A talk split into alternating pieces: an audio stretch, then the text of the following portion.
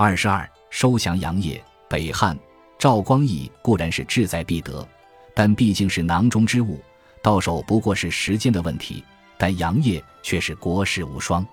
据《宋史》记载，太宗征太原，素闻其名，常购求之。宋太宗素闻杨业之盛名，以往也曾试过收买他。购求一词，既可以解作收买，也可以理解为悬赏捕人。故无论是哪种解释，可以肯定的是，宋太宗是很重视且忌惮杨业。